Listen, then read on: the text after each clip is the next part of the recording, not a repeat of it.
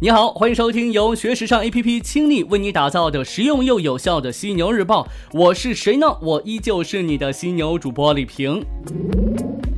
最近呢，上海淮海路的连卡佛门口搭起了一座粉红色的潜水艇，一边的 LED 屏幕的桃红色边框上下标注着 Opening Ceremony Daphne 的字样。LED 屏幕里头播映着达芙妮女鞋与 Opening Ceremony 发布的新系列海报和宣传视频。清一色纤细清瘦的外国模特站在纽约街头的红砖房前，穿着亮红色、银色或粉色的厚底高跟鞋，整体画面偏向于一种老。照片的暖黄色，这很不达芙妮，但这正是他的目的，努力跟上潮流，成为一个制造潮鞋的品牌。达芙妮这一次推出的合作款单价要高一些，最便宜的是四百六十九元一双的金属扣单鞋，最贵的是八百九十九元一双的黑金色厚底高跟皮鞋，小皮包的售价则是七百九十九元一只。这个跨界合作被给予了厚望，可以看得出啊，达芙妮呢将营销的重点放在了更年轻的消费者群体，二十岁上下的年轻女孩身上，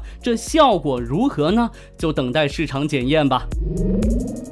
再来说到的是雅诗兰黛集团，截止至六月三十号的第四季度，雅诗兰黛集团的销售额为二十八点九亿美元，超过了路透社分析师预期的二十八点五亿美元。雅诗兰黛集团去年全年销售额同比上涨百分之五，至一百一十八点二亿美元，净利润则同比增长百分之十二，至十二点五亿美元，其中得益于咱们中国机场免税店及在线销售的双位数增长。亚太地区销售额同比增长了百分之九，至二十三点六亿美元。雅诗兰黛集团呢就表示啊，预计二零一八全年净销售额将实现百分之八至百分之九的增长，或将达到一百二十七点八亿美元。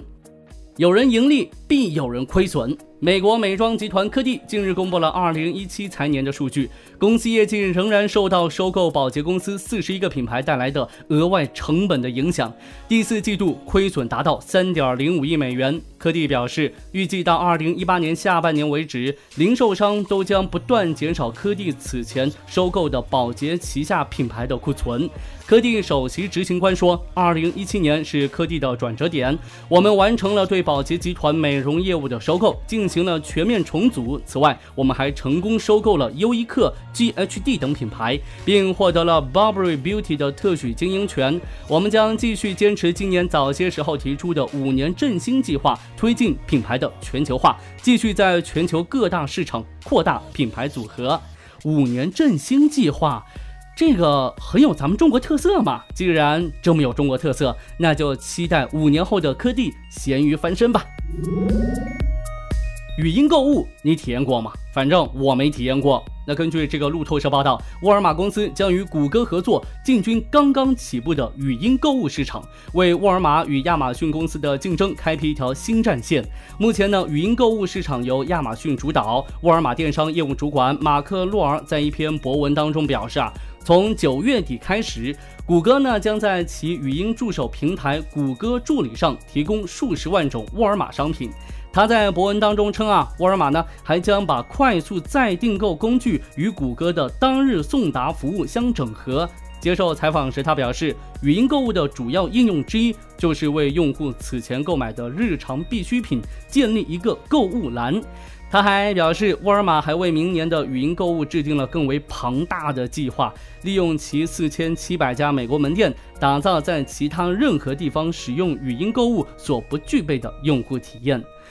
读完这条新闻，我脑子里立马浮现出一个人名，那就是马云。直觉告诉我，马爸爸是不会放过这个市场的，阿里巴巴迟早会进来的。这以后的事儿，咱们以后再说。先来看看阿里最近发布的一份报告。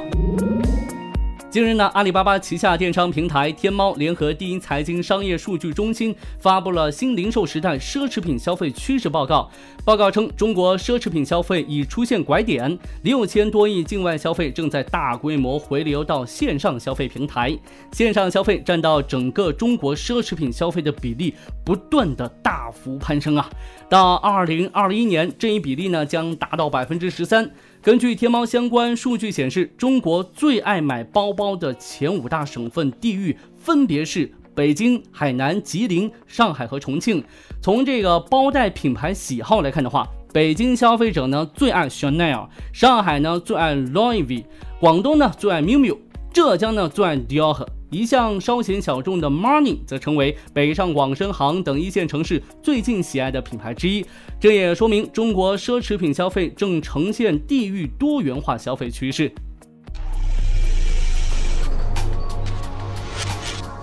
OK，暂时呢跟你聊这么多，同时也要提醒你，想要学习和了解更多时尚方面的内容，可以随时关注和下载我们的学时尚 APP。学时尚就上学时尚 APP，哦耶！